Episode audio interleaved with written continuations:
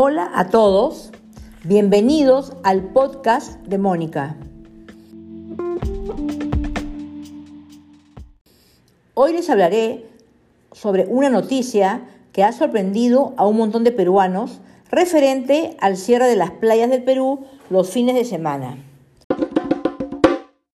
Ahora que se acerca el verano, para salvaguardar la salud de todos, el gobierno publicó un decreto supremo sobre el uso de playas en Lima y Callao y las medidas que debe seguir la ciudadanía en la nueva convivencia social en el marco del estado de emergencia generada por el COVID-19.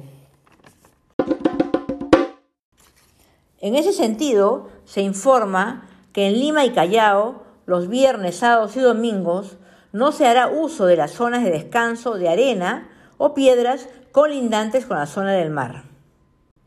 Asimismo, de lunes a jueves se podrá ingresar al mar, para lo cual la población deberá respetar el distanciamiento social, el uso de mascarillas y las demás medidas de bioseguridad.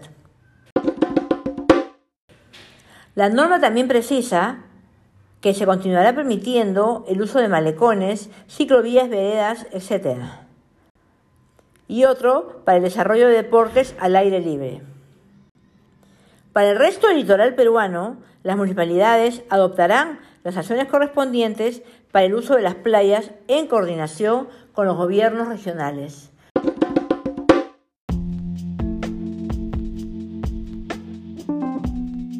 Muchísimas gracias.